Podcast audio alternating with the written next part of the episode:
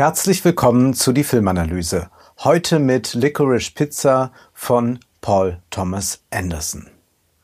Da ist irgendwann in der Mitte eine Szene mit Harriet Sampson Harris. Sie spielt die Chefin einer Schauspieleragentur und sie sitzt da, unterhält sich mit den beiden Protagonisten. Plötzlich klingelt das Telefon und sie hebt ab. Die Kamera geht ziemlich dicht dran und wir sehen und hören, wie Harris dreimal Nein sagt.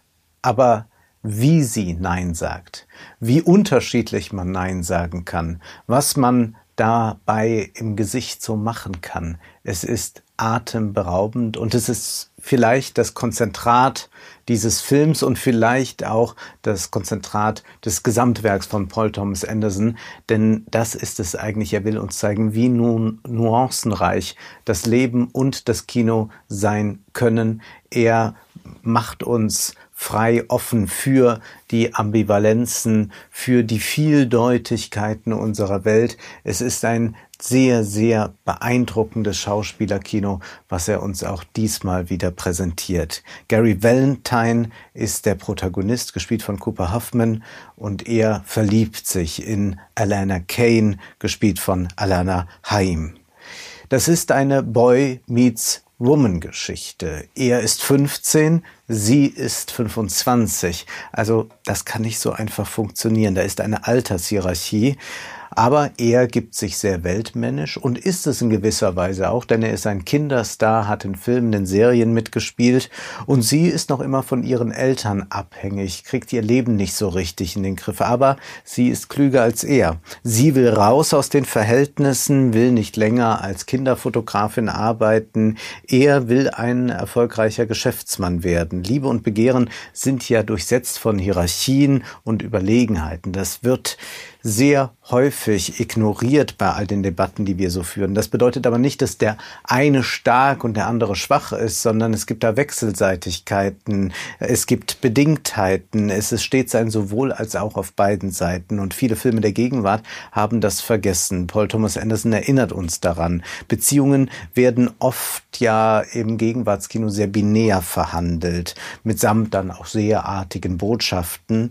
Dieser Film macht sich davon frei, ohne in irgendeiner Weise besonders provokativ zu sein. Licorice Pizza ist ein Film über Uneindeutigkeiten, über die Vielfalt dieser Welt und Überhaupt ist es ein Film über die Liebe, fragen wir uns, oder doch einer über Freundschaft, oder geht es hier eher um zwei Businesspartner?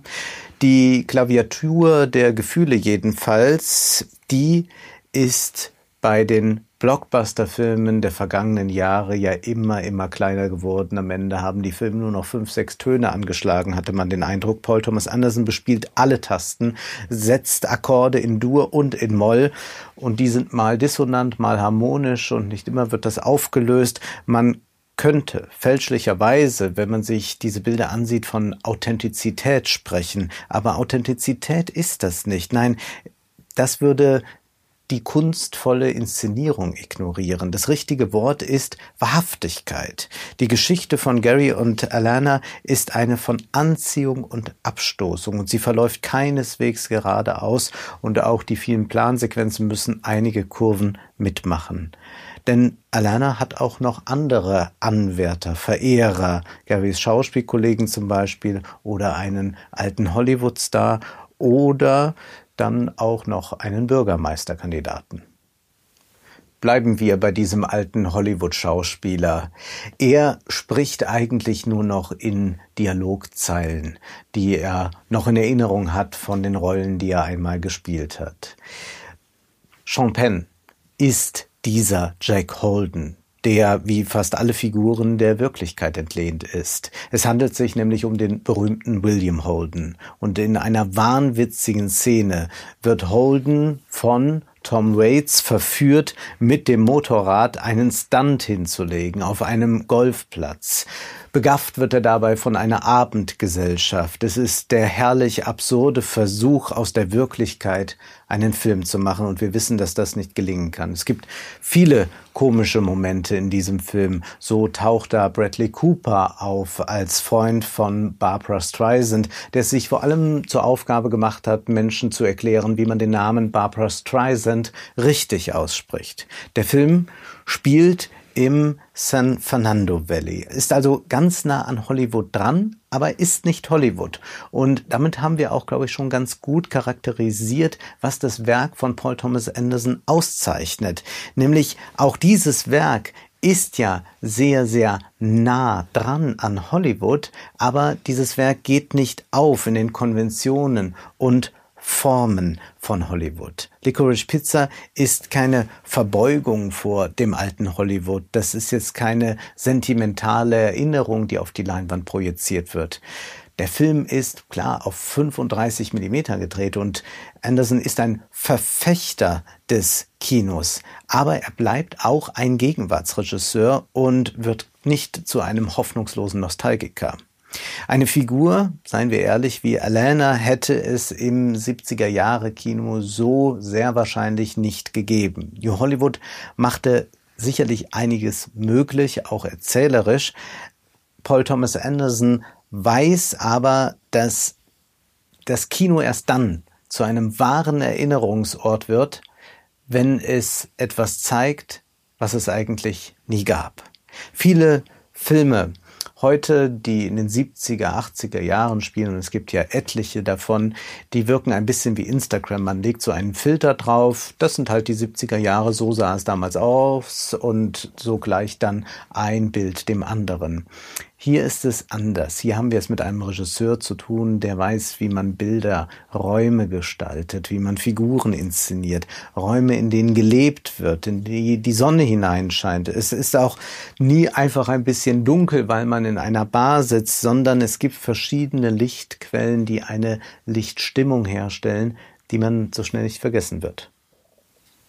In manchen Szenen muss man an frühere Werke von Paul Thomas Anderson denken, beispielsweise an Punch Drunk Love. Es ist das Subtile, was hier so beeindruckend ist. Hier wird nicht einfach eine Moral präsentiert und dann auch noch mal aus dem Off zu uns gesprochen, aber natürlich hat der Film eine Moral. Denn zu fragen ist doch, wie erzählen wir eigentlich Geschichten und was manifestieren wir dadurch, wenn man so sehr auf Eindeutigkeiten setzt? Was passiert denn eigentlich? Die Handlung ist, wie gesagt, durch eine Inhaltsangabe schwer zusammenzufassen. Es passiert im Film laufend etwas, aber es es ist kaum möglich, das Wichtige vom Unwichtigen zu trennen. Oder man könnte auch sagen, alles ist gleich wichtig. Es geht hier um Hierarchien, aber vielleicht ist das gar nicht so hierarchisch einfach zu ordnen, wie auch diese Beziehung nicht so einfach zu ordnen ist. Wer ist da dominant, wer unterwirft sich wem? Die Begegnung mit Jack Holden, die steht gleichberechtigt neben einer Szene, in der Alana sich vor Garys Augen entblößt oder dem ersten Treffen der beiden in einer Bar. Und sie sagt zu ihm, ich höre dich atmen. Auch die Figuren sind nicht einer klaren Hierarchie unterworfen. Da geht es um Gleichberechtigung und um Vielstimmigkeit. Und man könnte natürlich auch sagen, na ja, aber am Ende ist es doch die Geschichte eines jungen Mannes, der aufsteigen will, der reich werden will. Ja, wir sehen Garys Versuche als Filmstar, dann verkauft er recht erfolgreich eine Weile Wasserbetten, dann verkauft er Flipperautomaten und hat da wieder eine Idee, was man damit machen kann. Wir verlieren aber, während wir das so sehen, das Zeitgefühl Gefühl. Sind jetzt wirklich drei Jahre vergangen oder nur drei Tage? Und diese Plansequenzen, die ziehen uns in den Film hinein und wir verlieren auch den Bezug zu uns, zu unserer Wirklichkeit, wie wir da sitzen im Kinosessel. Und auch Alana will ja aufsteigen, etwa durch die Geschäfte zusammen mit Gary oder als Schauspielerin oder durch den Bürgermeisterkandidaten, wo ein bisschen geflirtet wird. Narrativ ist man hier selbstverständlich am amerikanischen Traum. Ganz, ganz dicht dran. Aber dieser amerikanische Traum, der zerplatzt nicht, der erfüllt sich aber auch nicht. Hollywood hat ja das Narrativ des amerikanischen Traums unzählige Male verfilmt. Anderson will das aber nicht tun. Es wäre ja verlogen, nach gerade unmoralisch, wieder diese Ideologie zu verbreiten. Er will auch kein großes Scheitern inszenieren. Dann denken wir an einen Film wie Scarface oder so.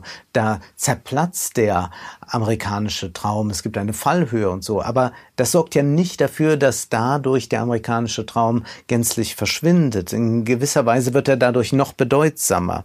Was aber sagt uns dieser Film, wenn das vielleicht alles gar nicht so wichtig ist. Vielleicht genügt ja auch nur ein Kuss. Sieht man sich gewöhnliche Hollywood-Filme an, dann hat man den Eindruck, ja, die Filmemacher haben diese Ratgeber alle schön konsultiert und dann umgesetzt und illustriert, aber man fragt sich doch, ist das alles, was man von einem Film erwarten kann? Denn wenn man zu sehr einfach ein Regelwerk befolgt, dann hat man es mit einer starken Vereindeutigung zu tun, mit einer ziemlich unerträglichen Normierung. Dieser Film versucht sich dem Ganzen zu entziehen. Ratgeber sagen einem, man muss einen Plot konstruieren, man braucht Konflikte und Probleme und die müssen gelöst werden und das kann dann entweder tragisch oder glücklich ausgehen.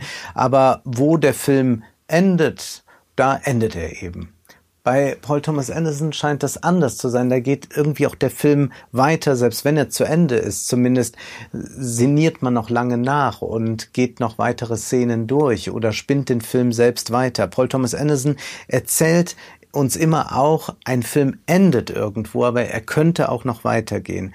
Und hier ist es besonders deutlich in Licorice Pizza, denn der Film beginnt ziemlich unvermittelt mit diesem Flirt und er hört auch ziemlich unvermittelt auf. Es ist also eine sehr offene Form, die hier verwendet wird. Dieser Film konterkariert einmal auf wunderbare Weise diesen Wahnsinn des Storytellings, wenn uns genau erzählt wird, wie eine Geschichte zu verlaufen hat, damit sie funktioniert. Da wird ja auch der Zuschauer wirklich reduziert auf etwas. Das findet hier nicht statt, gerade weil uns Paul Thomas Anderson die Kontingenzen des Lebens zeigt. Die Idee mit den Wasserbetten, die Gary Valentine hat, die ist ja wirklich toll und das scheint ja auch ganz gut zu laufen. Doof nur, dass es dann da diese Ölkrise gibt und damit ist das auch mit den Wasserbetten nicht mehr so einfach, die zu beschaffen und diese dann auch zu transportieren. Wie die Räume, so sind auch die Figuren gestaltet mit Tiefe.